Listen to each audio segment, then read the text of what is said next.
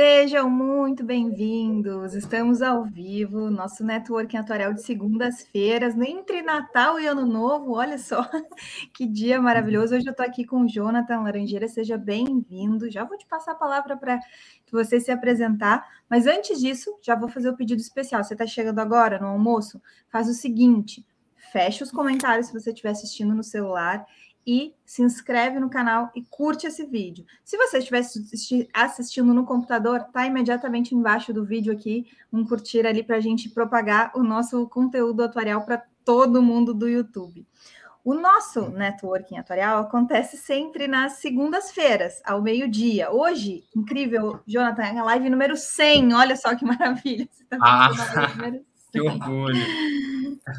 O nosso objetivo aqui, o nosso propósito é um propósito realmente de conhecimento compartilhado, de networking para desenvolver as nossas habilidades, fazendo com que a gente amplie as possibilidades do nosso conhecimento propriamente dito atuarial, mas também que a gente propague esse movimento para impactar as pessoas e a evolução de todos nós como seres sociais, humanos, com conhecimento aí do conjunto de técnicas e de ciência com habilidade de gestão de risco, como a gente vai ver hoje, inclusive, no nosso tema de Big Data, aplicando já esses conceitos em movimentos que a gente vê atualmente no nosso mercado. E, portanto, a gente faz esse nosso networking atuarial aí que permite criar as nossas conexões e trazer soluções para os problemas sociais, para gargalos empresariais e gargalos tecnológicos que a gente verifica. Jonathan, seja muito bem-vindo. Para você que está chegando é, na live hoje, também vou pedir para compartilhar nos grupos de WhatsApp que você tiver. Afinal, hoje tem algumas pessoas que estão mais disponíveis para estarem conosco aqui ao vivo, né? Nessa época de final de ano, tem algumas pessoas emendando férias aí. E aí, nas férias, a gente pode estar tá almoçando no nosso networking atuarial. Então, compartilha também. Jonathan, seja muito bem-vindo. Te apresenta para a gente, por favor. Ótimo. É, primeiramente, quero agradecer o convite, Maris, e também a iniciativa que tanto você, a Natália, outros profissionais de ciências atuariais é, têm feito né, na nossa comunidade para engajar as pessoas e trazer mais conhecimento. Né? Sou o Jonathan, é, para quem não me conhece, sou estatístico e atuário, sempre com foco em analíticas e modelagem no mercado de seguros de, vidas e, de seguro de vida e previdência. Atualmente eu estou na Brasil Prev como coordenador de inteligência de dados e automatização, mas já passei por entidade fechada, saúde, trabalhei também no IRB como consultor de modelagem e produtos. É, e aí, isso, toda essa, essa, essa minha experiência, né, e esse aprendizado que eu, que eu tenho tido desde 2008, 2009, quando comecei aqui é, no mercado de seguros e previdências, me ajudou a entregar para vocês esse material é, esse artigo que foi escrito já está disponível na revista do IBA. Então, se você ainda não baixou, faça o seu download. O material ele está muito bom. Tem outros artigos é, que com certeza vai ter um artigo que é, que é relevante para sua área de atuação, caso você também não esteja né, aqui só interessado em se desenvolver, seja em dados ou na parte de precificação de seguro de vida tá?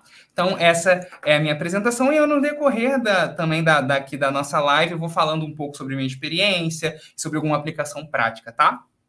Ok? Muito bom. Obrigado, Mari, tava... pela palavra a gente estava conversando nos bastidores, né, de anos de experiência, assim, com essa cara de novinho, que novinho ele é também, mas os anos de experiência da bagagem e na, no tempo de dedicação num assunto que a gente poderia dizer que é novo, mas de fato, quem já está se dedicando aí há 10 anos nesse novo ambiente já não considera mais tão novo. A gente tem artigos aí de alguns anos atrás falando sobre isso, né?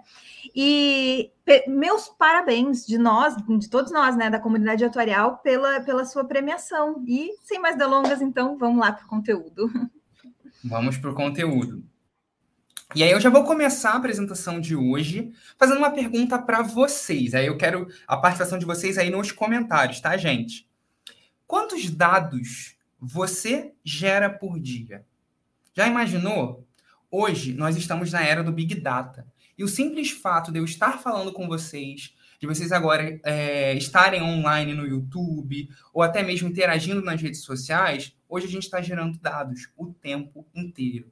Isso é a principal definição de Big Data. E o que né, a indústria ou as empresas hoje fa fazem né, com os seus dados?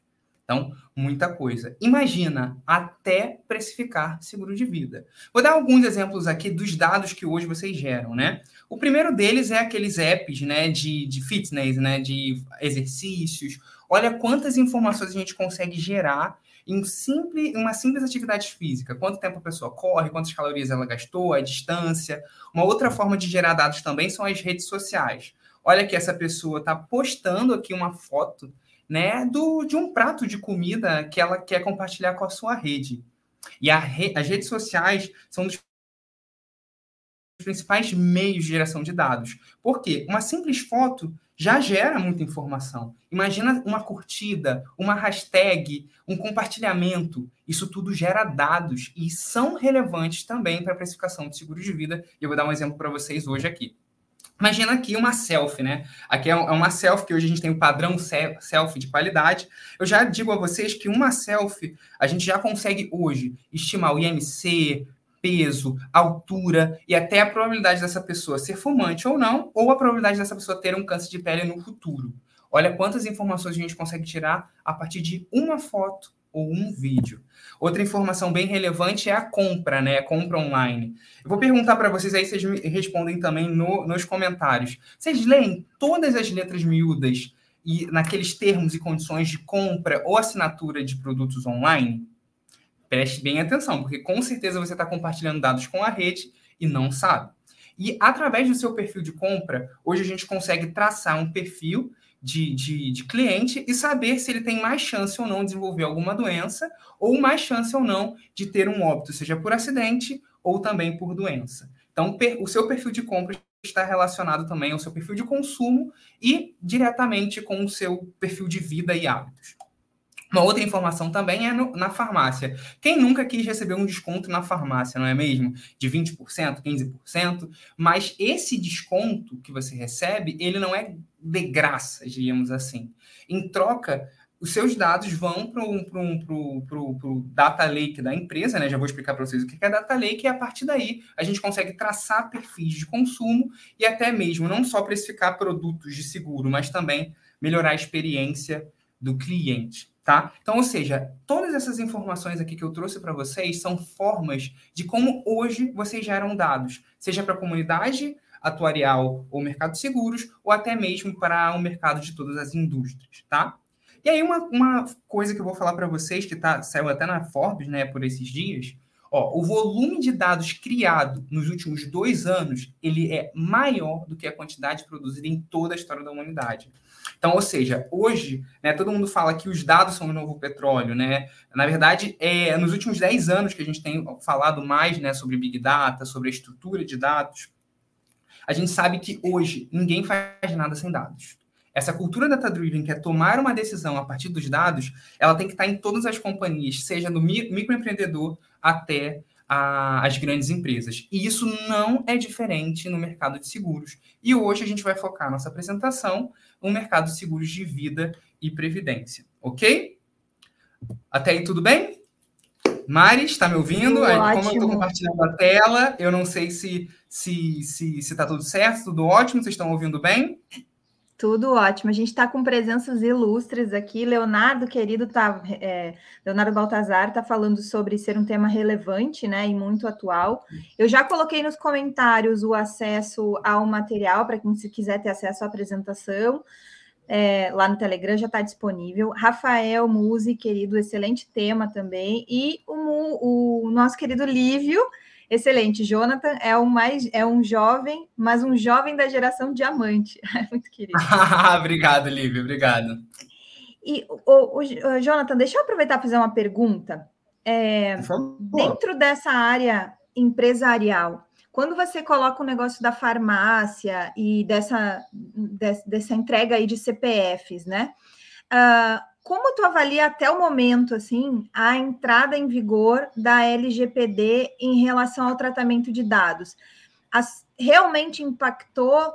Realmente houve um receio, um acesso menor ou não?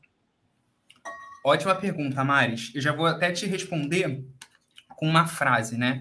A, a Lei Geral de Proteção de Dados, ela não veio para inibir, ela veio para permitir. Por quê? De uma forma geral, os dados pertencem a você.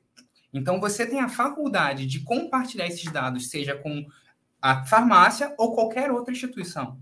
Então, o que, que vai acontecer? O perfil de consumo vai mudar. Se você quer ter um agravo ou um desconto em um produto de seguro de vida, você vai permitir o compartilhamento do seu dado, porque você sabe que você é uma pessoa saudável, que você é, tem bons hábitos alimentares e que você vai ser um risco bom para uma seguradora. Então, para você, é importante que você compartilhe os seus dados para que a seguradora tenha acesso a eles e fazer um preço justo ao, e ajustado ao seu risco. Então, a LGPD ela veio para permitir isso. Antes não tinha nenhuma legislação específica que permitisse isso. Agora é o oposto. Só que hoje as empresas elas precisam perguntar, né, é, se você está de acordo com esses dados e você também tem o direito de, de fazer com que essas empresas elas excluam, né, os seus dados é, no futuro. Então, a, a, Lei Geral de Proteção de Dados veio para permitir. Eu não sou especialista em LGPD, mas estudei muito exatamente porque eu uso dados de consumo e de outros é, dados gerados, seja na internet ou até mesmo de, de empresas terceiras, para fazer é, melhorar a experiência do cliente e também melhorar a precificação. Então, tive que estudar essa parte. E também a live aqui é para falar de precificação,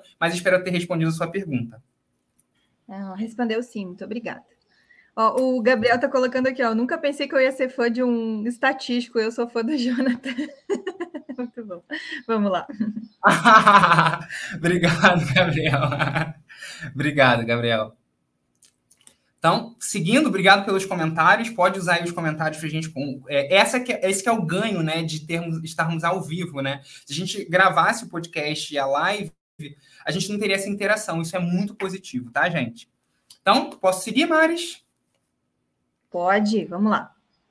Vamos lá. Aqui vou dar uma definição rápida sobre Big Data, que tem a definição dos três Vs, né? Que é velocidade, volume e variedade.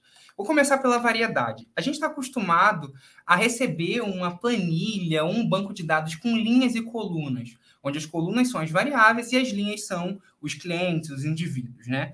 Só que hoje, com a estrutura de dados que a gente gera, a gente não tem só dados estruturados, a gente tem dado de áudio, vídeo, música, foto, como falei para vocês, e a gente consegue também, de alguma forma, extrair é, esses dados, é, essas informações através desses arquivos, né? Então, essa variedade nos dá hoje a, e nos leva à era do Big Data. Então, a gente consegue gerar e extrair dados de muitos, muitas fontes. Já extrai é, é, dado de foto, de áudio e de vídeo, tá? Em alguns, eu posso dar exemplo para vocês mais para frente.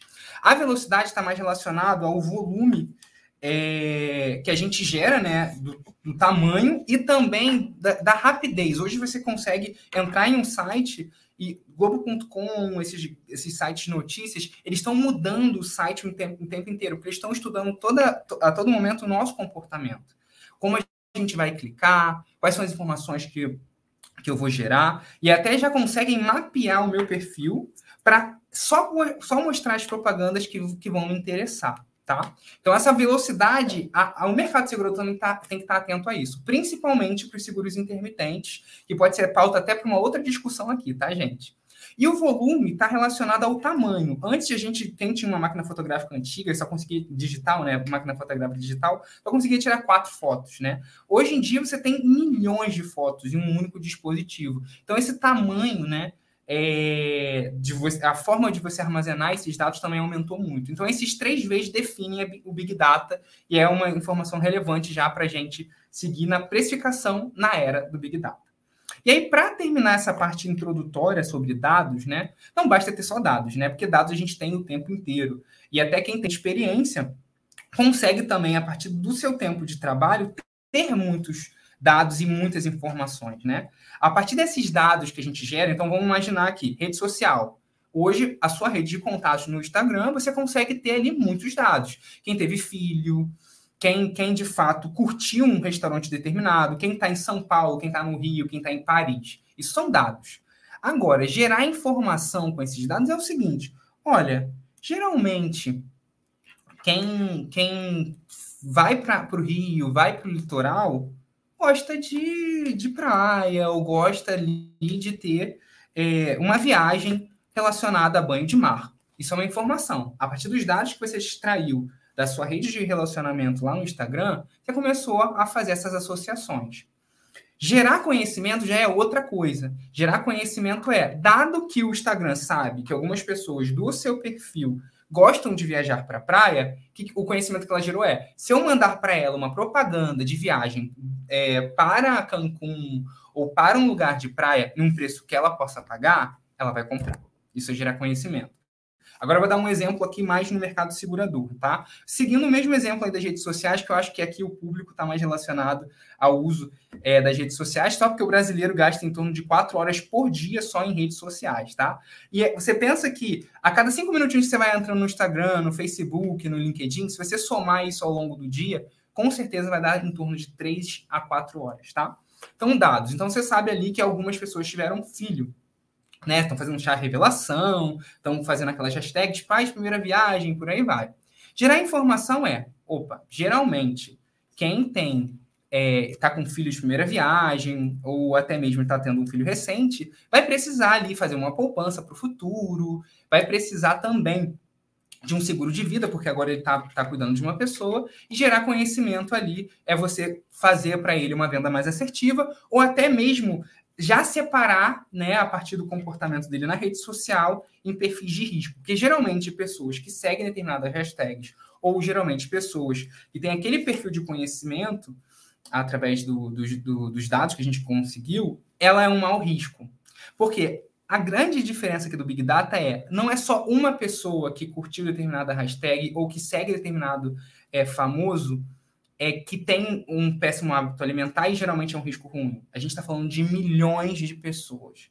E aqui no Brasil, a gente não consegue só usar dados do Brasil. A América Latina, a gente também tem muitas informações que têm cultura similar ao Brasil. Então, a gente consegue conjugar dados é, para precificação de produtos e melhorar a experiência do cliente com dados do Chile, Argentina, Colômbia, México, Peru, Obviamente, cada um com sua particularidade, né? Mas a gente consegue, com esse grande volume, saber que pessoas que têm determinado perfil de consumo geralmente vão ser um risco ruim, tá? Então, isso é gerar conhecimento e aplicar dados ao seu negócio, tá?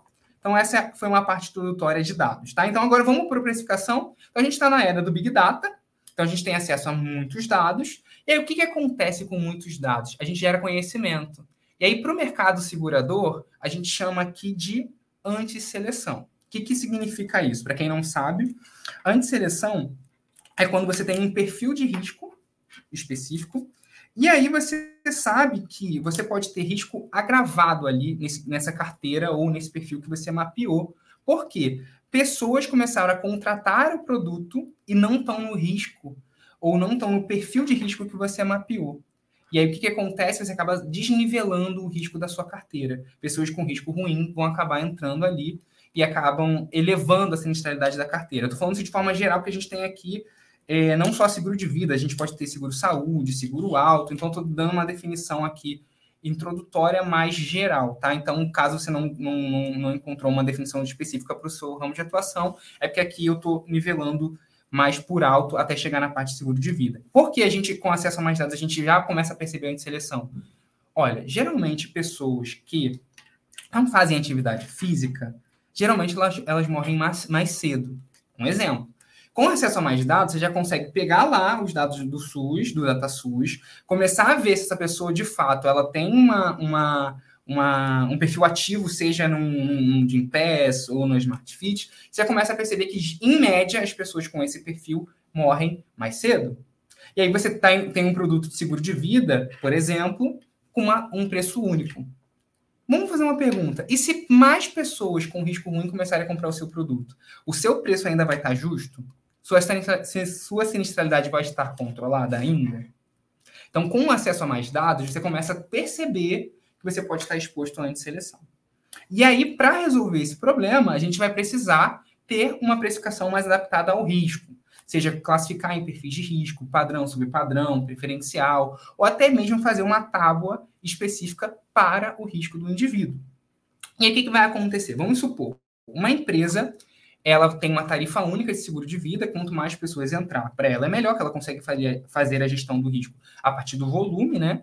Mas uma outra seguradora agora começou a perceber isso e começa a precificar de acordo com o risco de cada um. Então ela começa a cobrar menos para as pessoas que têm bons hábitos alimentares e têm uma saúde melhor, e começa a cobrar mais para pessoas que têm péssimos hábitos alimentares a partir de dados coletados através desses meios que eu já expliquei para vocês aqui na era do Big Data. O que, que vai acontecer? A empresa que tem precificação única, que cobra somente um único preço, porque está pensando em eficiência operacional, é mais fácil sistemicamente ter um produto só, ela vai ficar mais exposta à antisseleção.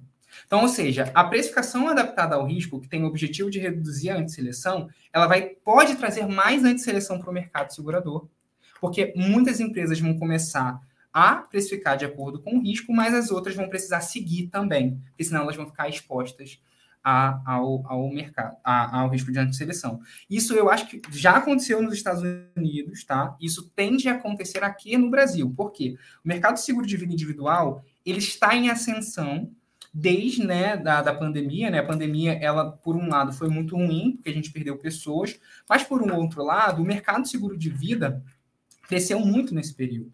E as pessoas começaram a perceber o quão relevante era ter uma proteção é, e também proteger a sua família. Algumas startups aí surgiram, né, não só nesse decorrer, é, e aí elas vão começar a ter um preço né, adaptado ao risco. Alguns projetos aí até ajudei a, a, a, fazer com que eles entrassem no mercado, e a gente tem que ficar atento a essas startups, essas empresas que estão começando a ajustar o preço do seu produto de seguro de vida ao risco. E aí, se você mantiver a estrutura de precificação única, você vai ficar exposto à antisseleção. Mas nós conseguimos resolver esse problema. Pois não, pode falar. Hum, nesse sentido do, de tu comentaste do mercado estar em ascensão nesse momento, o Carlos adiciona uma pergunta aqui. Se você acredita que o mercado segurador brasileiro tem aproveitado dessa quantidade de dados já, e aí eu adiciono de, se você quiser, é, assim, propor um percentual de do quanto ainda está se deixando na mesa do que pode ser aproveitado nesse sentido? Ótima pergunta. Ó, o mercado segurador brasileiro hoje, ela não tem se aproveitado tanto assim para é, uso de dados em precificação, tá? É, mais em subscrição. Por quê? Eles estão mais preocupados em melhorar a experiência do cliente na compra.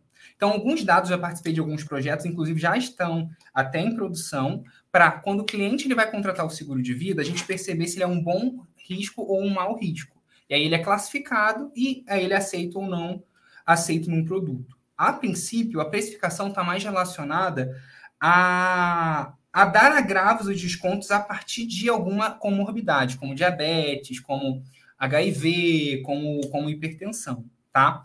É, o mercado americano também ele está muito é, é, ingênuo né, nessa parte de dados, até porque lá o mercado de seguro de vida é muito mais é, é, ma maior do que aqui né, no, no, na América Latina. Por quê? A era do Big Data começou há 10 anos. Então, hoje, tudo que a gente faz com essa coleta de dados é mais proxy. Então, a gente começa a pegar dados, coletar esses dados, traz estudos médicos e começamos a fazer proxies de que pessoas, geralmente, que têm é, uma rotina de exercícios alta, geralmente elas vão morrer mais tarde, porque estudos médicos mostram isso. Daqui a 20 anos, ou até menos, tá? Porque a gente está evoluindo muito, mas daqui a uns 10 anos, eu acho que já assim, a gente vai conseguir monitorar no dado. A gente sabe que uma pessoa, CPF tal, há 10 anos atrás, tinha um dispositivo eletrônico que corria pelo menos 5, 5 km por dia. Daqui a 15 anos a gente vai saber se ele teve uma doença grave, se não, se ele se invalidou ou não, se ele morreu ou não, para fazer exatamente um modelo sem proxy. Hoje nem os Estados Unidos hoje conseguem fazer, até porque a evolução tecnológica ela tem acontecido de forma muito rápida, mas não su é suficiente para seguro de vida. Porque a gente está falando aqui de uma pessoa que vai comprar uma pólice hoje vai, e vai usar daqui a 30, 40 anos, né? Então, para o mercado de seguro de vida, a gente está um pouco mais com cuidado, tá? O mercado brasileiro hoje está usando mais para subscrição e para precificação a gente está fazendo mais estudo com proxies, tá? A partir dos dados a gente pega estudos médicos e começa a fazer os agravos e também vai conhecendo né, o perfil da carteira também, né? Que a gente também está aprendendo muito ainda, tá? Espero ter respondido sua pergunta. Muito bom. ok? Então, seguindo aqui, a gente tem uma forma de resolver a precificação adaptada ao risco e também fazer ali uma tábua atarial, né, para aquele perfil de, de cliente, que é utilizar machine learning, né? Eu não vou entrar em detalhes aqui, a gente tem uma live exclusiva só de machine learning, que a gente vai deixar o link para vocês, para explicar o uso de machine learning em atuário. Então, a gente, a partir desses de, de dados, a gente consegue fazer um, uma técnica, né, utilizar uma técnica de inteligência artificial, que é machine learning, para fazermos, né, quase não sai, né, fazermos uma precificação mais adaptada ao risco, e aí sim a gente vai mitigar a antisseleção, tá? Então, esse é o resumo aí, né, do, do artigo, e agora eu vou mais, agora, dar mais exemplos mais práticos e mostrar como foi feita a modelagem. Até mais alguma dúvida, Maris, nessa parte é, geral aqui de resumo? Posso prosseguir? Tem. Pode prosseguir, tem, mas eu vou deixar as duas, como elas abrem uma discussão, eu vou deixar as duas para mais adiante, tá? Até já avisei aqui no chat o Leonardo e o Rafael, são excelentes perguntas. E aí Ótimo. a gente coloca a borda no final e abre essa discussão. Ótimo, então vamos lá. Então, machine learning né, é uma das técnicas de inteligência artificial, que a inteligência artificial ela tem o objetivo de reproduzir a inteligência humana em máquinas, e machine learning não é diferente. É a arte de programar computadores para fazer com que eles aprendam a partir dos dados, né? Só que a gente não está falando aqui de poucos dados, uma planilha Excel com mil registros. A gente está falando de um volume imenso de dados, tá? E aí a gente tem uma live com a, a Natália, no canal da Natália, Machine Learning aplicado à atuária. Eu e o Genaro né, é, fizemos lá uma exposição de machine learning aplicada à atuária. Então, caso você não conheça machine learning, essa live não é para isso. A gente vai falar só de precificação de seguro de vida. Mas caso você queira se aprofundar, é só clicar no link disponível no PDF e tenha um bom proveito, tá? Então, seguindo aqui, então a gente vai usar machine learning em uma abordagem supervisionada. Por quê? Teve um monitoramento do óbito ou não da pessoa durante o período de análise. Foram cinco anos. A gente coletou dados de consumo e outras informações na, na, na, na, contratação do seguro de vida e monitoramos se essa pessoa veio a óbito, óbito ou não, tá? É, aí a precificação de seguro segue todas as etapas de precificação de, de risco puro e comercial. Eu vou me deter aqui só a precificação de risco. A gente até pode usar a machine learning e outros dados aqui no puro comercial, mas hoje a gente vai focar mais na parte de risco, que nada mais é do que estimar uma tábua atarial, uma tábua, o, o QX, né, a partir do modelo preditivo, ok? E aí, só uma coisa que é importante destacar aqui, que muitas pessoas não sabem, que o seguro de vida não tem só a cobertura de morte. A gente pode ter outras coberturas também, tá? Do lado esquerdo. Nós temos ali acidentes pessoais, invalidez, riscos cirúrgicos, despesas médicas eh, hospitalares, de internação hospitalar, DIT, que é, é, é como se fosse um auxílio-doença, e doenças graves, que é um produto muito, muito importante para o planejamento financeiro familiar, porém pouco discutido e apresentado no Brasil, tá? Então, em caso de, uma, de um câncer ou uma doença grave, há um pagamento de importância segurada para o, o segurado ou para o participante, dependendo do se for um plano de previdência, por exemplo. E do lado direito, a gente tem aqui também outros produtos, né? Que a gente consegue conjugar coberturas, Universal Life, que é, aqui no Brasil a gente não, não, ainda não, tá, não foi aprovado, mas eu trabalhei num projeto no Peru sobre Universal Life, seguro viagem, que a gente acaba adaptando ali algumas coberturas. Então, esse, esse método de precificação, a gente não precisa usar somente para cobertura de morte. A gente usou no artigo, mas a gente pode usar também para outras coberturas, tá? É seguindo aqui, então, passo a passo para a definição do modelo. A gente vai definir o problema de negócio, depois a gente vai obter esses dados, então a gente vai coletar dados, a gente vai usar algumas técnicas de engenharia de dados para fazer a coleta, seja no áudio, seja em um vídeo. Depois a gente vai realizar uma análise exploratória, então eu vou compartilhar com vocês aqui alguns insights que nós tivemos através da, da análise desses dados. Preparar os dados para o algoritmo de machine learning, então algumas transformações são necessárias para, para que esse, esse algoritmo ele aprenda com os dados. A gente vai selecionar e vai treinar um modelo. Aqui a gente só utilizou uma técnica, mas gente, nós poderíamos usar outras, e vou mostrar para vocês outras opções. Vamos ajustar um modelo, apresentar a solução, lançar e monitorar. Tá? Então, esse é o passo a passo de criar um modelo de machine learning, seja para qualquer aplicação, e a gente vai utilizar aqui para precificação de seguro de vida. Ok? Então, começando, a definição do, do, do, do problema de negócio já, já ficou bem clara aqui, né? A gente sabe que a gente vai aproximar o QX a um algoritmo de machine learning. E aí, a definição do problema de negócio é a antisseleção nas carteiras de seguro de vida individual. Por quê? Caso é, haja um maior, um maior volume de contratações de pessoas com risco ruim, a sua sinistralidade ela vai ficar muito alta. E aí é aquilo que eu expliquei para vocês no, no, sistema. Se uma empresa começa a praticar preços ajustados ao risco, a outra empresa vai ficar mais exposta à antisseleção. Então, esse é o problema, é fazer com que a gente consiga fazer um modelo de especificação que, a gente, que nós consigamos né, manter e reduzir a antisseleção. Então, o que, a gente vai fazer? A gente vai usar o método tradicional, que são tábuas biométricas, aplicando uma tábua mais aderente, só separando por sexo e idade, e a gente vai usar um método que é o, C, o, o SVM, adaptado à análise de sobrevivência, porque a gente está trabalhando com seguro de vida, tá? Então, esse é o problema de negócio. Seguindo para o segundo passo, né, a gente vai coletar essas informações. Nesse exemplo aqui, nesse produto, eu peguei é, oito seguradoras brasileiras, tá? Que elas vendem produtos diferentes, mas na, no ato da contratação, elas perguntam geralmente as mesmas coisas. Então, a gente consegue ali, a partir desses, desse, desse número né, de variáveis que são perguntadas no ato da contratação, a gente conseguiu monitorar esses é, clientes. Né? Então, alguns dados, informações cadastrais de sexo, idade, o CPF, ele foi criptografado para fazermos análise com outras informações. Informações bancárias, também a gente consegue um score de risco, outras informações, até de consumo mensal de cartão de crédito da pessoa. Então, geralmente, uma pessoa que é muito endividada, ela geralmente apresenta um comportamento de saúde não tão favorável, isso é provado em dados, eu não estou falando achismo aqui, a gente consegue comprovar, tá? Informações de fontes públicas também, se possui habilitação, data de habilitação, carro próprio ou não, aposentadoria pelo INSS, mandato de prisão, e outras informações de declaração pessoal de saúde, que quando um, uma pessoa contrata um, um, produto de seguro de vida individual, ele acaba respondendo uma DPS. Só que algumas seguradoras pegam essa DPS só para aceitação.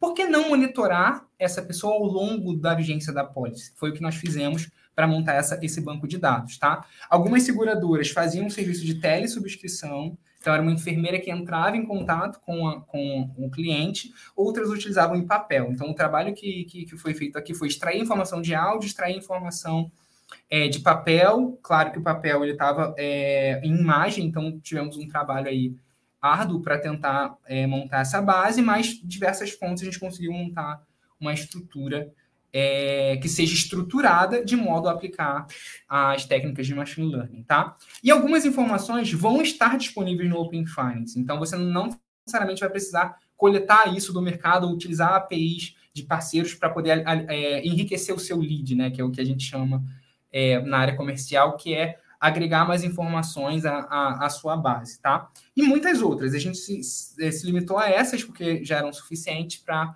prosseguir, mas a gente conseguiria fazer outros estudos para melhorar é, essa precificação, mas paramos aqui porque, à medida que você sabe que tem muitas informações disponíveis, montar um, um, uma, uma estrutura de dados dessa é praticamente infinito. Sempre vai ter uma variável que você vai querer analisar e saber se tem relação ou não com a expectativa de vida do, do seu cliente, tá? Então a gente preferiu parar aqui, já tinha informação suficiente, ok? E aí, assim, já abrindo para a pergunta. Oi, pode falar. É, vou ia mesmo colocar as perguntas dessa parte aí, né? Pode colocar, são, pode fazer. Deixa eu ver, são três, tá? Primeiro, o Guilherme Correia. Se essa utilização intensa de dados e informações tão privada das pessoas não acarretariam numa exclusão de certas pessoas nesses produtos. Do acesso, Ótimo. ele está falando, né? Sim. É, então, vamos, vamos olhar aqui de duas formas. Hoje, por exemplo, um soro positivo, ele não é aceito na maioria das seguradoras de vida. Essa precificação por ajuste ao risco, a gente consegue dar um, um, um prêmio para ele de acordo com o perfil dele, que é ser soro positivo.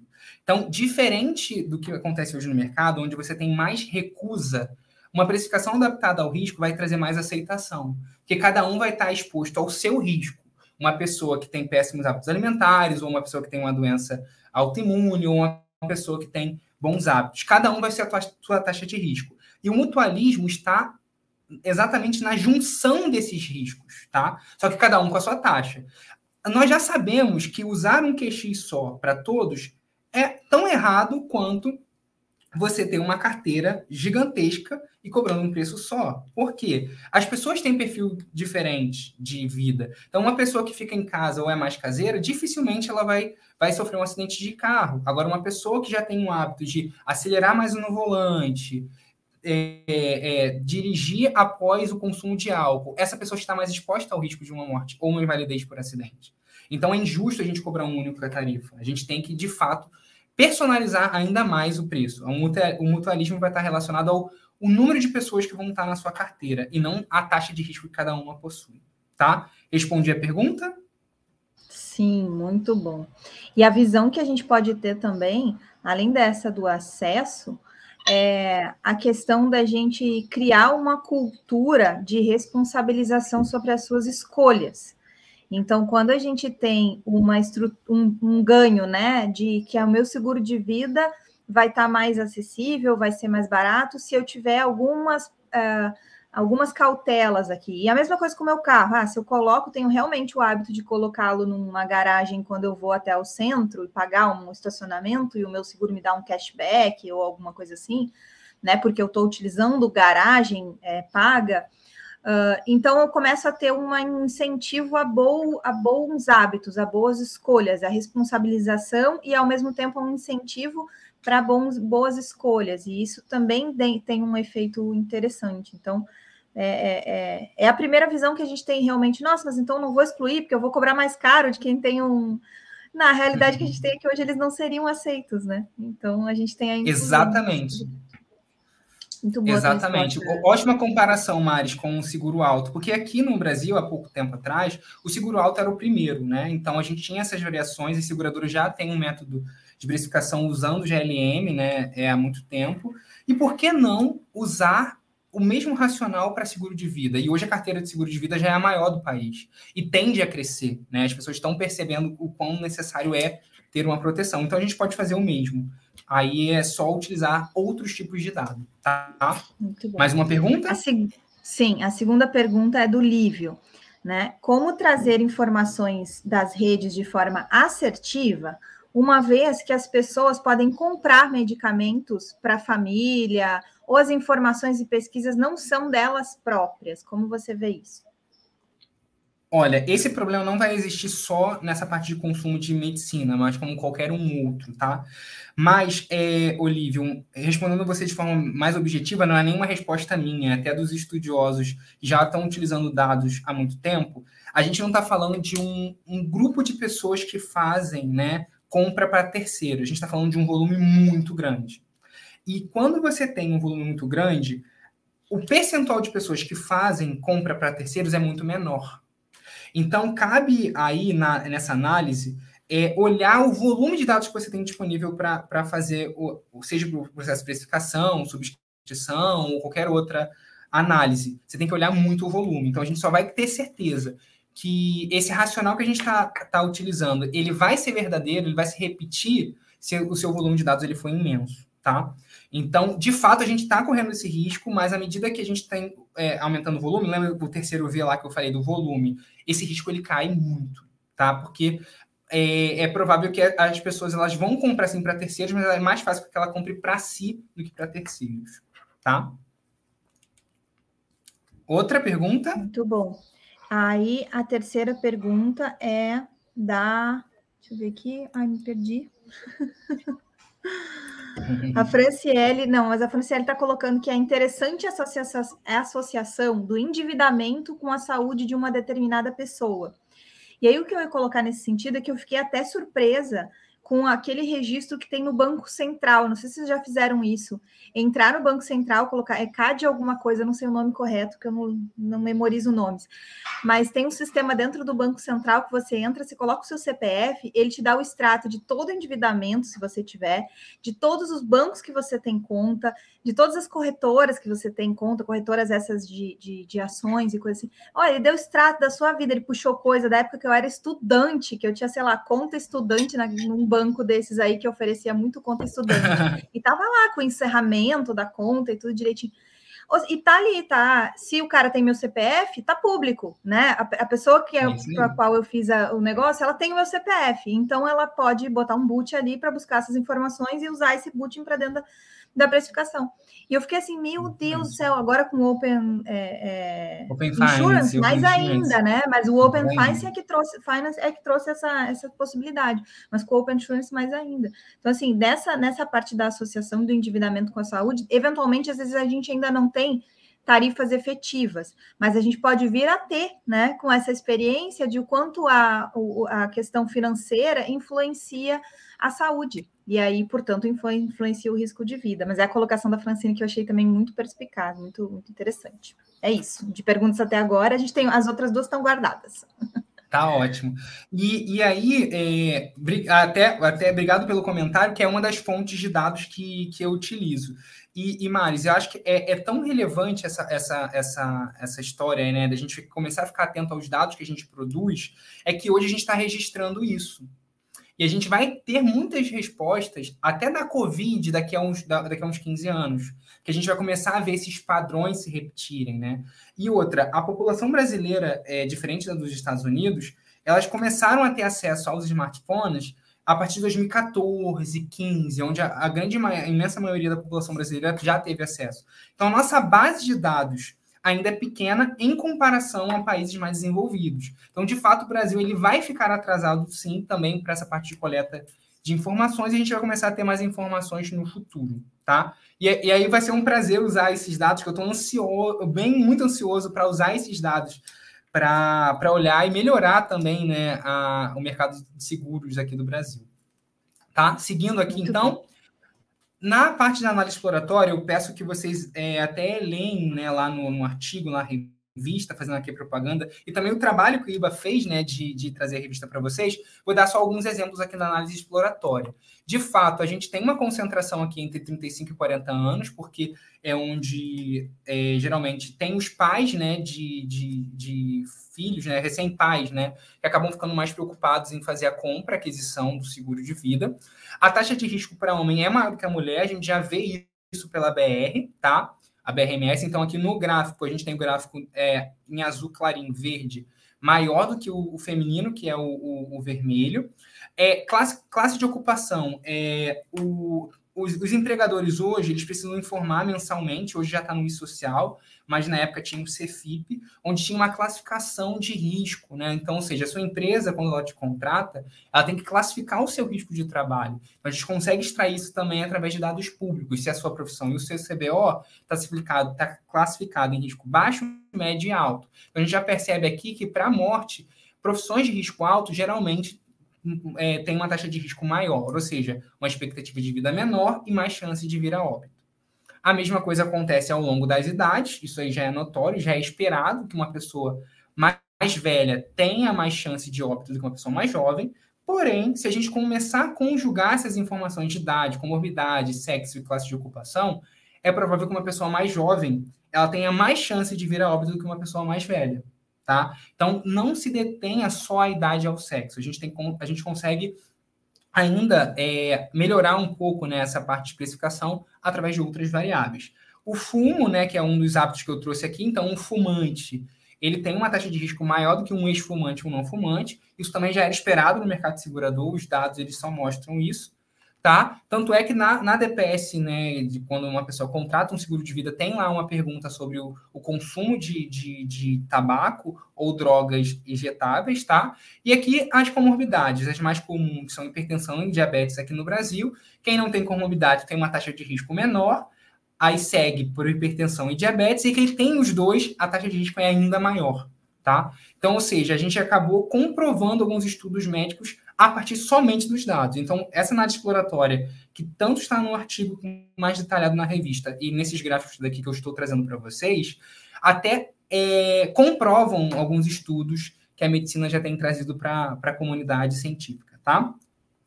Seguindo aqui, então, a gente preparou a base e separou em dados de treino e teste, como, como comprova e como orienta a teoria. É, como a gente está usando dados, né, é, até separando a carteira por ano, porque a carteira ela, ela aumentou, a gente separou dados de treino a, nos quatro primeiros anos, e os dados de teste para a gente ver se de fato ela foi assertiva ou não no último ano, que foi o ano de 2019, tá? Esse trabalho ele foi concluído em torno de junho é, de 2020, então não entrou Covid aqui porque ele já estava muito avançado, então eram só estudos finais e a entrega foi feita no início desse ano de 2021, então a gente acabou não, não colocando Covid. Porém, é, tem um modelo exclusivo que eu posso até trazer outro dia, exclusivo de Covid. O que é Covid vai aumentar ou não, é, e aumentou ou não a experiência de mortalidade de uma população, tá? Então aqui, esse QX exclusivo foi sem adicionar Covid. Obviamente vai ter uma variação aí, é, mas a princípio não teve o um impacto da Covid. Então, valores numéricos, eles foram normalizados para é, resolver o problema de escala. Então, aqui são dados, como a gente preparou os dados para incluí-lo no algoritmo de machine learning, tá?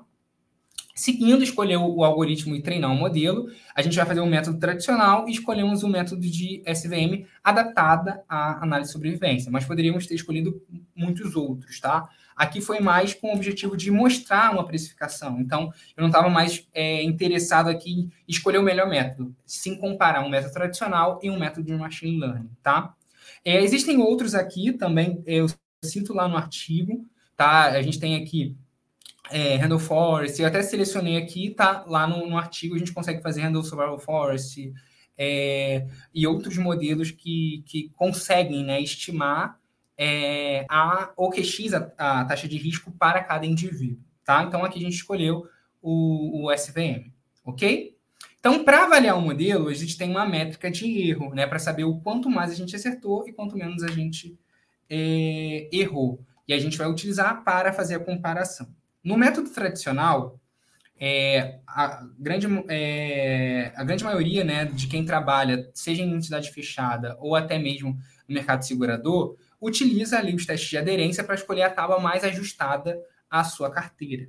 E o mesmo, o mesmo processo foi feito aqui com as variações de fatores, né? Então, ou seja, nessa base de dados, é, a, a tábua mais aderente foi 66% da BRMS 2015, que até então não estava disponível a 2021 para esse estudo, e para o sexo feminino foi 82% da BR 2015 de mortalidade. Então, para essa base, se nós fizéssemos um teste de aderência e escolhêssemos a tábua que ia ser utilizada no processo de especificação tradicional, para o sexo masculino seria 66% da tábua masculina e 82% para a feminina. Eu não vou entrar em detalhes aqui, porque espero que a grande maioria aqui saiba o método tradicional. Caso você não saiba, tenho certeza que vai ter material disponível na internet para mostrar como é feito o cálculo tradicional. Tá? Eu vou focar mais na parte de precificação ajustada ao risco com machine learning, ok? Seguindo aqui, no método por, por vector, é, é, Vector Machine, ele é um, um algoritmo de machine learning que foi adaptado e ele pode ser utilizado tanto para classificação, regressão, e o objetivo dele né, é, através de um hiperplano, separar o grupo em, em, dois grupos, né? Então aqui a gente separa em, em é, óbitos e não óbitos, né? Então ele faz um, um, um hiperplano ótimo aqui para separar. No R2 essa classificação ela fica bem, bem, bem nítida, né? Aqui também no, no R3 a gente consegue ver. Só que essa separação nem sempre é tão clara. Então, alguns ajustes, olha, nesse gráfico aqui, ó, a gente colocando ele, ele na, na terceira dimensão, a gente consegue criar um hiperplano aqui que separa os não é, óbitos com os óbitos, tá vendo? Então, essa separação a gente começa a fazer com interação, então esse algoritmo ele roda é, milhões de vezes até encontrar o hiperplano ótimo para separar a, a, a amostra né, em dois grupos, de óbitos e não óbitos, tá? Diferente dos modelos de modelagem clássica, a gente sabe qual é a variável que influenciou mais. Se foi é, o hábito alimentar, ou se foi o consumo de cartão de crédito, ou se foi até mesmo o hábito da pessoa é, de, de comer comida saudável ou não, ou se é diabético ou não. Quando a gente está falando de machine learning, a gente está falando de, de, um volume de dados muito grande. Então, a gente, nesse, nesse método, a gente não sabe exclusivamente se uma variável ela influenciou mais do que a outra. Simplesmente a gente tem uma saída com a taxa de risco, tá? Diferente do método da, da abordagem clássica, onde a gente tem lá um beta para cada variável e a gente sabe qual é a variável que é mais significativa ou qual variável teve mais peso na definição da taxa de risco. Nesse método a gente não tem isso, tá? É, teve uma adaptação para seguro de vida, análise de sobrevivência, que foi um indicador de censura. Porque uma pessoa, caso ela tenha é, cancelado o seguro de vida ao longo do ano, ela foi censurada, né? Obviamente, a avaliação de risco dela não foi por um ano, foi por um tempo menor. E aí, numa, numa abordagem é, por análise de sobrevivência, a gente tem que incluir esse, esse indicador de censura é, com um método aqui. Também eu detalho um pouco mais no artigo, tá? Então, seguindo aqui, resumindo a precificação é, para o método né, de, de machine learning, a gente começa com os dados de treino, Lembra lá, eu peguei os dados de 2015, 16, 17, 18 e comecei a treinar o algoritmo. Peguei algumas variáveis, IMC, classe de ocupação, idade, consumo de bebidas e muitas outras, e eu tenho indicação se a pessoa morreu ou não morreu. Coloco no algoritmo de machine learning e aí eu tenho já um modelo preditivo prévio. E aí, a partir daí, a gente começa a colocar novos dados no modelo. Então, ou seja, se eu comecei a usar os dados de 2015 e 2018, eu vou pegar os dados de 2019 ou um dado de uma nova contratação e vou colocar essas variáveis no modelo. E a partir daí eu vou ter as previsões para aquele indivíduo da do QX dele, ou seja, da taxa de risco desse indivíduo. E a partir daí a gente vai monitorar, vai analisar os erros, ou seja, de quanto eu fiquei mais perto ou mais longe do, do valor real, porque eu tenho, é uma abordagem supervisionada, e aí eu sigo no treinamento de novo, até encontrar o modelo que é com menor erro, tá? Então, seja, é, ou MAP, ou RMSE, uma medida de erro que vai conseguir mostrar para a gente o modelo que teve o menor erro. E aí você pode ter inúmeras né, é, variáveis. Você pode colocar classe de ocupação ou idade. E aí, você, com as variáveis que você tem no banco, você consegue ali conjugar inúmeras, inúmeros modelos e simular aquele que vai te dar o menor erro.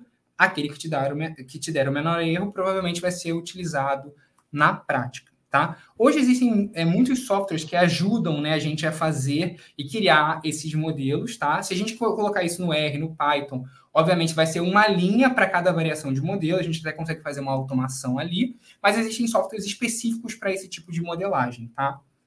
Ok? Dúvidas aí? Mais queria falar alguma coisa? Eu ouvi sua voz. Sim, uma dúvida pontual do Bruno, que ele trouxe. Se você tratou e como você tratou outliers. Sim. Tem mais outra ou eu, eu, já, eu já respondo? É, não, pode responder essa primeiro. Depois eu quero Sim. colocar uma, Ó, um comentário per, per, pertinente também do livro. Ótimo. Olha, o outlier a gente trata lá na análise exploratória, a gente começa a ver alguns ruídos, sim. E nesse caso de machine learning, quando a gente começa a ver que tem poucos registros, é melhor que a gente não utilize na base e faça um modelo exclusivo para eles, tá? Nessa base exclusivamente, eu não tive muitos outliers, tá? É, mas aqui eu posso ter uma pessoa que tem uma renda muito alta, e aí ele acaba sendo um outlier. E aí, uma, um dos tratamentos para o outlier, né, ainda que a gente faça um blockplot e perceba, é a normalização dos dados. Então, a gente consegue reduzir essa distância de escala e a gente acaba é, não perdendo esses dados que seriam excluídos num processo tradicional, entende? Então, aqui a gente consegue fazer isso. Então, geralmente, quando a gente tem poucos dados, é um sinal de que a gente tem que começar a monitorar essa base, esse grupo, é, para de fato saber se o modelo machine learning é a melhor aplicação para esses registros, tá? Mais dúvidas? Muito bom. Aí, o Lívio está colocando que aqui a precificação é o nosso tema né, de hoje, mas acaba sendo uma Isso. mudança de paradigma. Por outro lado, a, uma subscri a subscrição vai andar junta né, elas duas vão dar, andarem juntas, a subscrição e a precificação. São complementares de acordo com a política e a estratégia de cada seguradora. Aí tem uma oportunidade também. E, a, e ele comenta, quando a gente estava falando sobre as bases de saúde, né, colocando que as bases de saúde talvez sejam mais sensíveis para a obtenção. É, e realmente, inclusive na LGPD, se a gente for pensar, tem uma base legal lá é, que está que, que, que tá relacionada aos usos de, em relação à saúde, né? Então, são dados sensíveis, Verdade. já automaticamente saúde são dados sensíveis. Então, tem que ter uma autorização específica, como mais legal específica para dados sensíveis, né? Traduzindo aqui já ipsiliteris no que está lá, lá, na lei. Muito bom. Verdade. Ó, dois comentários com, com, com, com a, a, participação do Lívia. A primeira, em relação à subscrição e à precificação, eu concordo com você, mas eu acho que a, a, a subscrição vem antes. Por quê? Hoje a gente não consegue precificar muito bem um produto que a gente não tinha dado coletado. Então, a subscrição é a porta de entrada para o cliente na seguradora. Então, ali eu tenho que enriquecer o lead o máximo possível e coletar o maior número de dados possível. Então, Lívio é, e a todos que estão me ouvindo aqui, as seguradoras precisam começar a coletar e estruturar seus dados na subscrição. Então, a subscrição começa. À medida que vai passando o ano, eu já coletei esse dado e estou olhando o comportamento do meu, do meu segurado, se de fato ele veio a óbito, ou se teve alguma comorbidade, ou se teve né, invalidez ou doença grave, eu começo a enriquecer a base de subscrição e aí eu tenho uma precificação mais assertiva. Então, a subscrição ela vai servir de base para a precificação. Então, o ideal é que a, quem não, não, não, não, não começou a precificar, o ideal é que você comece a subscrever e coletar dado. Quando você tiver uma, uma carteira mais experiente, uma carteira mais robusta, aí você começa a aplicar uma precificação. É, em relação ao que a Maris também comentou acerca dos dados de saúde, sim, eles são sensíveis, mas estatístico também é um bicho que, que quando ele quer encontrar dado, ele acha. Vou dar um exemplo para vocês aqui, tá? Não estou querendo assustar vocês. A gente consegue monitorar alguns comportamentos através de proxies. Então, eu não preciso saber que uma pessoa ela, ela teve um determinado tipo de câncer se ela não me disser. Não preciso saber. Porém, se eu souber que pessoas que têm determinado tipo de câncer têm determinado perfil de consumo, eu não preciso saber se ela tem câncer. Eu só vou mapear o perfil de consumo dela por outras variáveis que são legais e eu vou saber a chance e a probabilidade dela ter ou não aquele determinado tipo de câncer ou determinada doença, tá? Então, isso é possível também, e o mercado americano utiliza isso muito, né? O brasileiro não tanto. Até porque, como falei, né, a, os smartphones aqui no Brasil começaram, né, a, a, a ser introduzidos na, na população brasileira a partir de 2014 e o mercado é, norte-americano e europeu já tinham começado há muito tempo. Então, para a gente, a gente não precisa é, necessariamente saber o dado sensível, a gente consegue saber a chance desse, de, é, da ocorrência desse dado sensível ou não. Obviamente, tem uma política de proteção muito rígida para isso, mas a gente não precisa saber a doença ou o dado sensível. A gente consegue, pelo menos, coletar outros tipos de informação e saber a chance da pessoa, de fato, ser um risco ruim ou não. Tá? Ficou claro? Ficou, e esse exemplo é muito pertinente. Eu estava pensando aqui enquanto a gente, se eu pegar, se eu pegar o meu extrato lá da Amazon, a pessoa tem certeza que eu tenho gato em casa, tem certeza, então, tem um zilhão de coisas que, que, é, que, que. E aí, se eu pensar em Open Insurance e Open Banking, os dois juntos, né? Se a pessoa pega o extrato do meu cartão de crédito, por exemplo, ela vê o que que eu algumas compras até diretas, né, de medicamentos ou de algumas coisas até diretas, pode ter sido na farmácia, mas pode ter sido num site direto onde aparece o que o conteúdo da compra, né? Eu estava pensando aqui também, por exemplo, a pessoa declara lá que não fuma. Mas aí eu vou, vou ver no extrato, tem compra em lojas que só vendem aqueles é, é, papers, né? sei lá, é, os produtos. Uh, então, assim, tem, tem muita coisa que eu, eu nem preciso associar, dizer que eu estou associando com a doença, eu posso dizer que estou associando com aquela determinada compra. E se eu pensar que, ela, que tem Sim. a abertura, né? O open ali do, do, da, da, de um extrato de cartão de crédito e de localização, né? De onde a pessoa estava Uh, bom, isso aí já determina muito mais, né? Porque é a realidade da ocorrência da coisa, não é a coisa em si. Excelente. Exatamente, é isso exatamente. Por enquanto. Ótimo, vou seguir aqui. Então, na, na, na, entrega né, desse processo todo, eu vou mostrar aqui as taxas de risco por comorbidades, tá? Então, ou seja, a taxa de risco com hipertensão e diabetes é essa mais escura do gráfico, tá? Então, imagina um gráfico com quatro curvas. E aí a gente vai começar a analisar aqui da idade de 15 a 53 anos o QX dessa tábua. Então a gente já sabe que a taxa de risco para uma pessoa que tem hipertensão e diabetes, ela é muito maior do que uma pessoa sem comorbidade. E aí, em comparação a quem tem uma das comorbidades, seja diabetes ou hipertensão, ela é infinitamente maior. Então, ou seja, se hoje a sua seguradora só dá um agravo por diabetes ou hipertensão, de acordo com os dados dessa amostra e de estudos científicos, é, esse agravo não vai ser suficiente. Não adianta só somar. Né, né, diabetes 50, hipertensão 50 vai dar um agravo de 200%. A gente conseguiu provar aqui que isso não é verdade. Que o agravo deveria ser muito maior nesse caso, tá? É, aqui eu trouxe um, um, exemplo de precificação, tá? Esse aqui já é um, um, uma precificação já de prêmio comercial. É, então, aqui, uma pessoa com idade de 30, 40, 50, 60 anos, só para a gente ver a evolução do prêmio. Então, aqui na primeira extremidade, é uma pessoa não fumante, sem comorbidades e com profissão de baixo risco. Se eu não me engano, acho que o capital está 100 mil reais. Perdão, que eu acabei não trazendo para vocês aqui no, no, exemplo. Então, ou seja, o prêmio que essa pessoa pagaria por mês seria de 15,28, por exemplo. Ao passo que uma pessoa, aqui na outra extremidade, que é fumante, hipertensa, diabética e tem profissão de alto risco, o prêmio dela seria de 61,22 centavos aos 30 anos. Então, ou seja, se você olhar aqui, ó, é, essa pessoa que é não fumante, com 40, ela tem o prêmio quase metade de uma pessoa que tem é, hipertensão, diabetes fumante e profissão de, de, de, alto risco. Então, ou seja, a idade sendo utilizada somente, ela tende a muito erro né, na, na parte de seguro de vida e gestão de risco de mortalidade. Então, ou seja, uma expectativa de vida aos 30 anos, uma pessoa dessa extremidade está em torno de 90, ao passo que uma pessoa que é fumante, hipertensa, diabética, tem profissão de alto risco, a expectativa de vida é em torno de 73. Tá? Tem outros detalhes aí que estão no artigo, está no material compartilhado. Aqui é um exemplo de vocês, para vocês, na, na utilização e na comparação de preço. E aí eu faço uma comparação de preço aqui, deixa eu trazer para vocês e eu já volto para os gráficos. Ó, na, na, no cálculo tradicional, um homem de 40 anos, não fumante, sem comorbidade com profissão de baixo risco, na, na precificação tradicional, ele teria 41, 41 reais e 4 centavos mensal pra, pra, para essa importância segurada. Se, ele, se, ele, se nós utilizássemos a precificação ajustada ao risco, ele só pagaria 34,17. Ao passo que um homem de 40 anos, fumante, hipertenso, diabético, com profissão de alto risco, na precificação tradicional ele teria 41,4. Porque ali você, teoricamente, só aceita ou recusa o risco é provável que uma pessoa hipertensa diabética fosse recusada ou por de alto risco, né?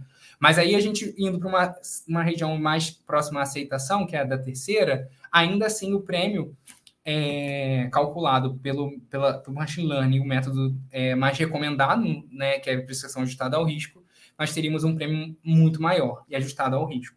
A questão é que eu não vou recusar mais um homem hipertenso diabético de alto risco ele vai passar a ser aceito, mas ele vai pagar o prêmio correspondente ao risco dele. Tá? E aí, fazendo uma comparação de sinistralidade, eu trouxe alguns exemplos aqui para encerrar o nosso papo e abrir mais para as perguntas. Olha, no método tradicional, é, é essa carteira aqui tem um, um carregamento alto, tá? É, eu não lembro de cabeça, mas é um carregamento alto. Por isso que a sinistralidade, em alguns pontos, ela está bem baixa. Tá? Então, sinistralidade por fumo. Então, não fumante, fumante e o fumante. Então, se você mantiver no cálculo tradicional o preço único, a sinistralidade do fumante é muito maior. Então, se o seu concorrente começa a fazer precificação ajustada ao risco, é provável que as pessoas que, que, vão se manter na sua carteira sejam só de risco ruim. Então, você pode elevar a sua, sua sinistralidade média em torno de 50 para 70, pelo simples fato de não fazer uma precificação ajustada ao risco. Tá? Então, aqui, já ajustada ao risco para o CVM, você já tem uma, uma, uma sinistralidade mais ajustada para cada grupo. Nesse exemplo, no outro é risco de acidente de trabalho, a mesma coisa. Risco alto para quem tem cálculo tradicional e aqui mais equilibrado, né? Então, ou seja, a gente tem aqui, de fato, a gestão atuarial é isso, é você gerir o risco e fazer com que o acesso ao seguro seja democrático. Fazendo o cálculo tradicional, o acesso ao seguro não é democrático, porque você acaba excluindo muitas pessoas e não só isso, você acaba fazendo com que pessoas é, paguem por um risco que, não, que, não, que ela não está correndo. Né? Aqui no outro tipo de produto, não, você já tem ali uma precificação mais ajustada ao risco, ou seja, cada um vai pagar pelo seu risco e vai gerir o seu risco. Então, essa é a mensagem que eu, que eu queria passar aqui para vocês acerca da sinistralidade, como a gente faz essa precificação para o risco. E para fechar, eu trouxe alguns exemplos aqui, né?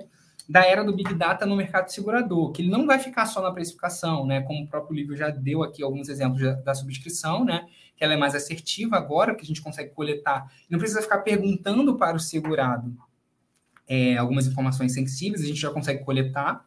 E a gente também vai ter uma regulação, regulação de sinistro mais ágil. Então, a gente não precisa pedir a certidão de óbito se a gente já vai ter o óbito online mais imediato a gente consegue até verificar né, a qualidade da informação daquele sinistro, se é correto ou não. Já consegue até entrar em contato e melhorar a experiência. A Lemonade, uma seguradora americana, ela melhorou muito a experiência para sinistro. Então, se a gente pudesse de alguma forma, se espelhar né, no processo que ela trouxe através de machine learning, melhorar a experiência do cliente, vai ser muito bom. E, por fim, produto, produtos mais adaptados ao perfil do cliente. Né? Então, não basta ter só um produto de seguro de vida é, que só vai cobrir uma forma geral. Cada um tem, tem seu perfil familiar, a sua composição financeira. Então, a gente consegue aqui adaptar os, os, produtos mais ao público e não um produto geral de prateleira. Então, cada um vai ter o produto ali mais ajustado ao seu risco também. Ok? Então, por mim, de conteúdo acabou aqui, né? É, espero que vocês tenham gostado e aí eu abro mais para perguntas, né? É, para conversar mais Jonathan, com você. Deixa aí, deixa aí, deixa aí, a apresentação que eu quero que tu volte num slide aqui especificamente, só para fazer um comentário. É o anterior ainda. Claro. Dois, mais dois. Isso, mais um. Isso. Esse aí. Esse? O da. Aham. Uhum. Eu, eu vou fazer uma pergunta aqui para gente. Quanto que vocês acham que vale um profissional que é capaz de explicar e trazer uma solução para um aumento de sinistralidade de 40% para 70%, 70% em uma experiência aí de três, três anos, vamos dar três anos de adaptação a esses novos, novas possibilidades com Open Finance, Open Insurance e, e tudo mais, Open Banking e tudo mais. Quanto vocês acham que vale um profissional capaz de evitar é, a falência de uma seguradora que atuasse só no ramo de vida, por exemplo? Né? Não vai a falência, vai a liquidação extrajudicial, mas vamos, vamos usar o, o, o o palavreado, né, que mais, mais comum, assim. Quanto vocês acham que vale um profissional capaz de evitar isso e capaz de trazer uma solução, né, alinhada com, com esses novos dados? Então, assim, olhem a oportunidade que está aqui escancarada em números para a gente. Dá para dá fazer alguns cálculos com é, volume de prêmios de uma seguradora, que você que trabalha numa seguradora, por exemplo, dá para fazer uns cálculos com o volume de prêmios que a sua seguradora faz em relação a anual, né? A venda de seguro de vida. Aí você vai lá e faz um, um, cálculo relacionado à sinistralidade, quanto que ela paga de sinistro, quanto que ela pa passaria a pagar, em quanto tempo ela está perdida nessa, nessa, nessa solução aí, e quanto que você está trazendo de evitar prejuízo e novos lucros, caso você se adeque antes de todo mundo, né? Então, assim, a oportunidade está escancarada com essa tua apresentação aí, Jonathan, e pela qual a gente te agradece muito. Ficou assim, evidente, né? Olha aqui, estou mostrando o resultado. Eu, eu, imagino, né? Eu já, já penso indicando os meus alunos, no caso, só pega esse dado aqui, vai para cima da, da, da, gestão da seguradora, né? E só que faz, os, faz o tema de casa, faz isso tudo relacionado a vocês, saiba implementar também a solução, né? Não adianta é, só, só, saiba implementar, contratar quem fosse implementar, enfim, fazer toda. resolver o problema da festa, como a gente fala aqui em casa, que é toda uma outra história que a gente conta. E aí vamos para as perguntas. Então, dado, dada essa escancarada de coisa, o livro foi colocando que as seguradoras, né, muitas vezes, é, de acordo com o canal de distribuição, não fazem nenhuma subscrição. E aí, se a gente antecipa esse problema, já está a oportunidade de adequar a subscrição.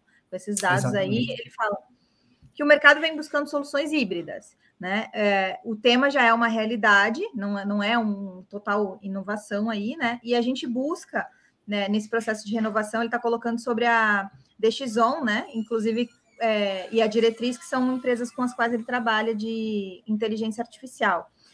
Aí, sobre perguntas específicas aqui, o Gabriel traz uma muito interessante, que é a seguradora continua monitorando a vida do segurado após a contratação do seguro?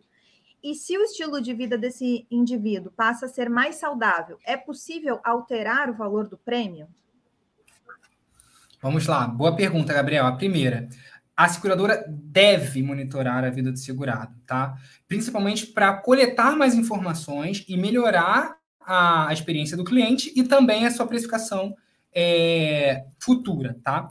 Em relação ao estilo de vida, né, se ele passar a ser mais saudável, obviamente é, a SUSEP ela é muito específica, tá? Mas eu já consegui pensar em algumas alternativas de fazer com que o, o valor seja alterado, tá? Mas, por exemplo, se uma pessoa ela contrata uma pólice de seguro de vida individual, até mesmo se for capitalizado, a gente não consegue mudar o, o prêmio dela, até porque é, o, a, a, base de precificação dela tem uma garantia de uma taxa de risco.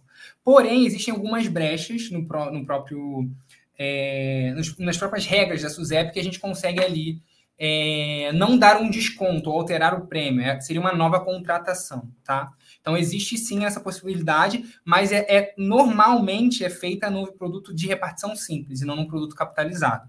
Mas é possível, tem até algumas campanhas, tá? Que, que a gente consegue até usar né, a experiência comercial para dar essa experiência para o cliente. Ele pode ter um prêmio único, né, na vida dele, ele vai ganhando pontos. Existem inúmeras alternativas para a gente incentivar com que a pessoa tenha uma vida mais saudável, que a sinistralidade da carteira esteja mais estável e menor, e também melhorar né, a vida do, do cliente. A gente não quer só ganhar dinheiro ou gerir melhor o risco, a gente também quer dar, é, fazer com que as pessoas né, elas enxerguem né, que ter uma vida saudável é melhor para a vida delas e a longevidade delas. Então, acho que isso é mais importante. Mas é possível sim, existem inúmeras estratégias. Tá, Gabriel? Muito bom. A Jaqueline está colocando que as soluções híbridas são uma realidade e necessidade, principalmente pela diversidade de canais de distribuição das companhias e a viabilidade de subscrição ou não. Então, é exatamente nesse tema, né? O Fábio, em relação a dados, as informações advindas de ferramentas como IoT, né? Penso que poderão ser é. usadas certamente para demonstrar hábitos de pessoas, e é exatamente o que a gente comentou lá no início. E a gente tem as exatamente, duas perguntas. Isso aí. a gente tem as duas perguntas que eu deixei para a gente fazer aqui no final, né? A primeira que eu vou colocar aqui é a do Rafael. Jonathan, parabéns pelo seu artigo é, da Revista Brasileira de Atuária. Como entusiasta de Data Science e Analytics, eu gostaria de usar bases de dados que você usou. Elas estão disponíveis?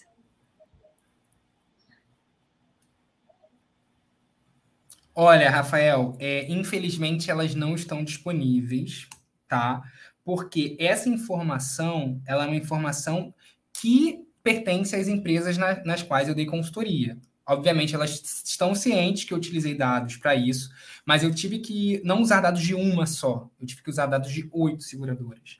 Então, infelizmente, eu não posso compartilhar a base pura, mas a gente consegue compartilhar sim insights, análise exploratória, mas a identificação em si não é possível, tá? Até porque a base é muito grande.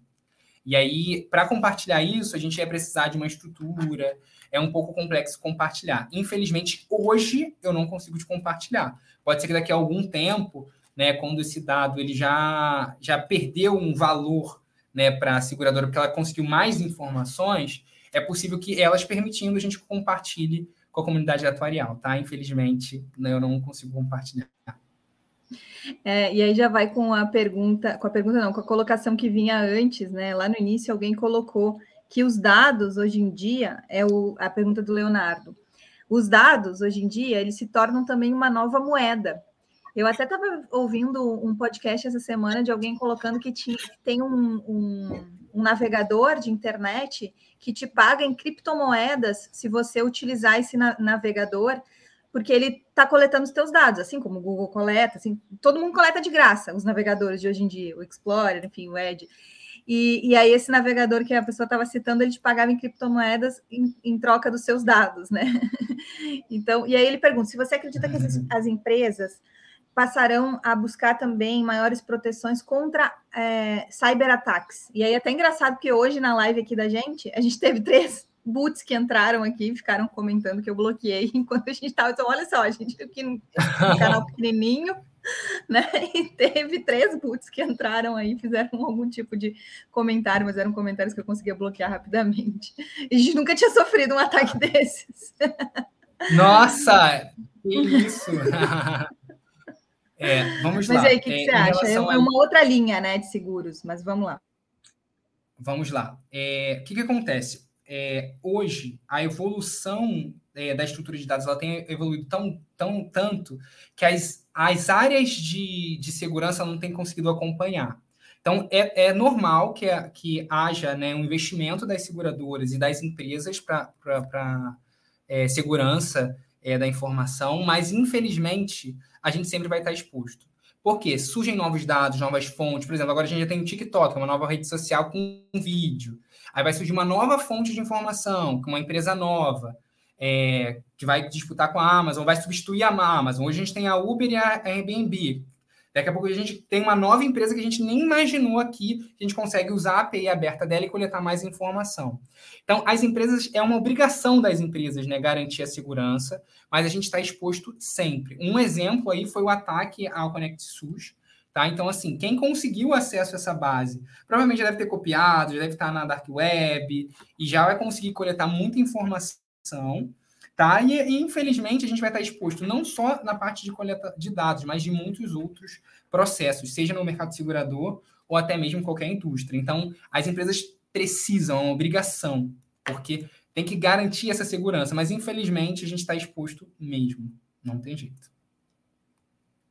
Muito bom. Por hoje é só, viu? A gente teve uma enorme participação hoje. Eu agradeço todo mundo que fez comentário, colocou perguntas foram excelentes, é por isso que a gente faz ao vivo, como o Jonathan falou agora no início, é, lá, lá no início, né? Que é o, o bacana mesmo da gente fazer ao vivo é poder ser, ter essa interação. Então, muito obrigada a todo mundo que participou. A gente se vê na próxima live. A princípio, janeiro e fevereiro é off, então aproveitem para férias também. A gente não vai ter lives aqui no canal de janeiro e fevereiro, mas vai continuar tendo os podcasts. Então, quem está lá no Spotify pode continuar ouvindo os podcasts no Spotify, que a gente vai ter conteúdo lá subindo toda segunda-feira. Jonathan, muito obrigada. A comunidade atuarial toda te agradece, eu em especial, mas todo mundo que compartilhou desse conteúdo. Eu coloquei nos links desse durante essa, esse comentário aqui a outra live sobre machine learning, então é interessante é, fechar aquele, aquele pulo que a gente deu no conteúdo ali, assistindo essa outra live que está lá no canal da Nath, está nos comentários aqui. E muito obrigada. Ah, obrigado. Eu, que agradeço a oportunidade é, e, de mais uma vez contribuir com a comunidade atuarial, né? E é um prazer sempre compartilhar, porque eu acho que a gente aprende muito quando a gente está aqui falando, expondo o que a gente estudou. Eu acho que a gente aprende muito mais do que vocês aí é, ouvindo, tá? Então foi um prazer também fechar esse ano no episódio 100, né? É, até peço desculpas pela minha voz, que eu acabei de, de fazer uma cirurgia na garganta, até estou um pouco chiado, acho que vocês não perceberam, por isso estava bebendo bastante água aqui, tá? Mas foi um prazer compartilhar conhecimento com vocês.